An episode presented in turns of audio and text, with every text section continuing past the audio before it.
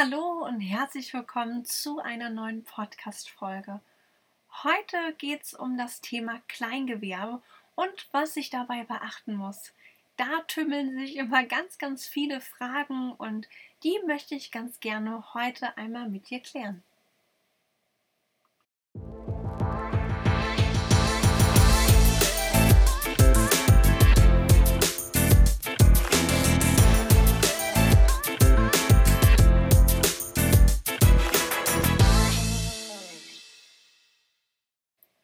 Beim Thema Kleingewerbe kommen echt immer super viele Fragen auf einen zu.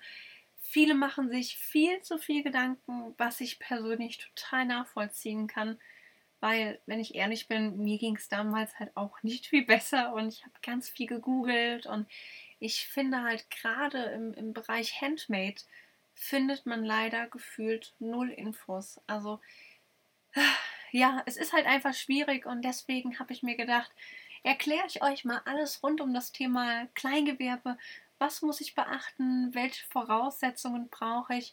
Und dann würde ich sagen, starten wir einfach mal mit der ersten Voraussetzung oder allgemein Frage. Welche Voraussetzungen brauche ich überhaupt, damit ich ein Handmade-Business eröffnen kann? Also, es ist wirklich viel unkomplizierter, als man denkt. Also prinzipiell brauchst du, um ein Kleingewerbe zu gründen, keine gewisse, also keine Ausbildung, ähm, kein privates Vermögen. Also du musst nicht, wie es zum Beispiel bei einer GBH so ist, dass man sagt, man muss 25.000 Euro auf der hohen Kante haben. Das hast du hier nicht. Du brauchst auch keine kaufmännische Ausbildung oder ähnliches, weil das, also unser Job, den wir machen, ist kein geschützter Job, wie zum Beispiel ein Sanitär- und Heizungsmeister. Der bräuchte tatsächlich natürlich einen, einen Meister, damit ähm, jemand einfach haftungsbereit ist. Aber ich meine, ja, was soll bei uns passieren? Wollen wir uns den Finger nähen? ja, also es ist halt einfach nicht so gefährlich und ähm, wir schaden ja auch keinem Menschen damit und deswegen brauchen wir da wirklich kaum was zu beachten. Wie kann man denn ein Kleingewerbe anmelden? Das ist tatsächlich auch super easy. Also man kann entweder zum zuständigen Gewerbeamt gehen oder auch bei der Stadtverwaltung. Da gehst du entweder persönlich hin oder machst es auch über ein Online-Formular. Das ist tatsächlich so ein ganz neuer Trend wegen Corona. ähm, da kannst du quasi das Online-Formular ausfüllen. Entweder schickst es dann per E-Mail oder manche wollen auch, dass du einmal persönlich davor, ähm, ja, einfach persönlich dahin kommst und das äh, Formular abgibst. Vergess auf jeden Fall nicht den Personalausweis, den brauchst du auf jeden Fall. Und preislich kostet das so circa 30 Euro. Das ist natürlich ja von Gewerbeamt oder Stadtverwaltung immer so ein bisschen unterschiedlich. Aber ähm, ich konnte, glaube ich, sogar damals mit der Karte bezahlen. Ich will aber nicht die Hand für ein Feuer legen. Deswegen schau einfach, dass du mal so 50 Euro mitnimmst und das sollte auf jeden Fall reichen. Die nächsthäufigste Frage, die mir ganz, ganz oft gestellt wird, muss ich beim Kleingewerbe Steuern zahlen? Nein, du musst keine Steuern zahlen. Ähm, jeder Kleingewerbe ähm, hat eine Freigrenze von mittlerweile sogar 24.500 Euro. Und solange du diese Grenze nicht überschreitest, musst du auch keine Steuern zahlen. Ich würde es auch ganz entspannt sehen, weil wenn man einfach mal schaut, 24.500 Euro geteilt durch 12 dafür, dass es quasi nur ein Kleingewerbe ist, ja, ist schon ein nettes Nebenbrot. Ne? Und man muss ja auch sagen, das ist ja wirklich nur Gewinn. Das heißt, wenn du zum Beispiel 26.000 Euro Gewinn machst, kaufst dir aber eine, eine Stickmaschine oder eine Nähmaschine für 6.000 Euro, hast du ja nur noch 20.000 Euro Gewinn. Von daher würde ich das immer relativ entspannt sehen.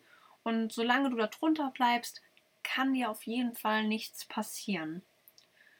Was auch ganz, ganz viele fragen, ähm, darf ich das denn überhaupt neben meinem Hauptjob machen? Prinzipiell ist das überhaupt kein Problem.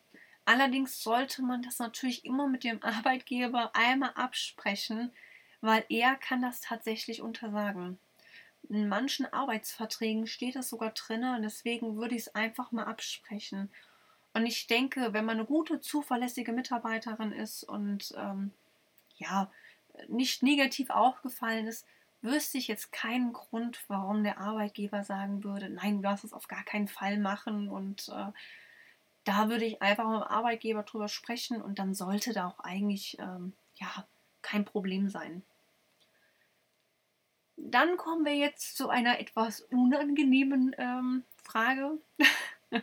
und das ist meistens das Thema Buchhaltung. Ganz viele fragen dann, muss ich Buchhaltung machen, auch beim Kleingewerbe? Ja, leider musst du das, aber keine Panik, das ist wirklich ganz, ganz einfach und du brauchst dafür nicht mal einen Steuerberater. Du musst lediglich halt deine ganzen Rechnungen aufbewahren und am Ende des Jahres dem Finanzamt deine Zahlen mitteilen.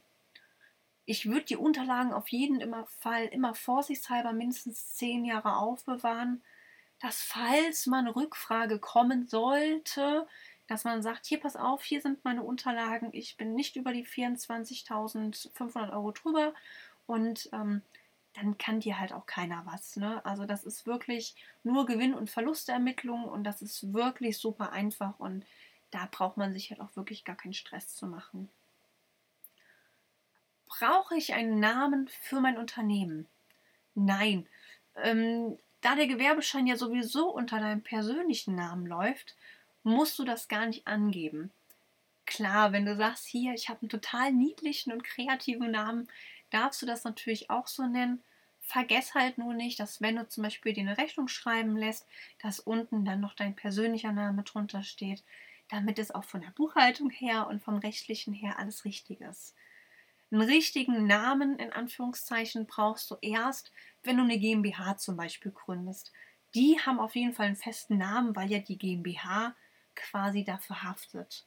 Aber ähm, ja, ich habe das natürlich auch gemacht.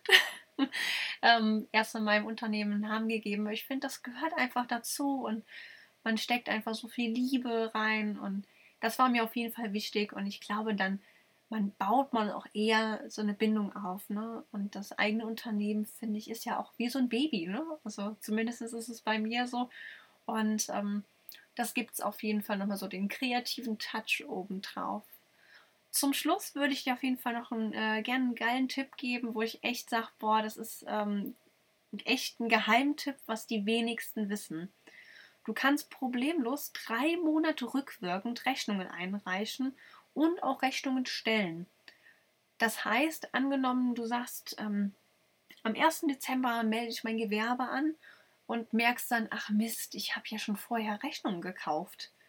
Ähm, ja, Artikel gekauft für eine Rechnung und ähm, kannst sie jetzt nicht mehr absetzen. Das ist Quatsch. Du hast wirklich drei Monate rückwirkend Zeit, alle Rechnungen einzureichen. Alles, was hinter den drei Monaten ist, das gilt wieder als Schwarzarbeit und da würde ich auf jeden Fall natürlich jeden von abraten. Aber da ähm, kannst du wirklich ganz entspannt noch die Rechnungen mit einreichen. Ich hoffe, der Podcast hat dir genauso viel Spaß gemacht wie mir und natürlich, du hast noch ein bisschen was gelernt. Falls du noch Rückfragen hast, melde dich super, super gerne per E-Mail oder auch über unseren WhatsApp-Support. Dann denke ich, sollten wir die Fragen ganz, ganz schnell geklärt haben. Und dann hoffe ich, hören wir uns bald wieder. Bis dann. Tschüss.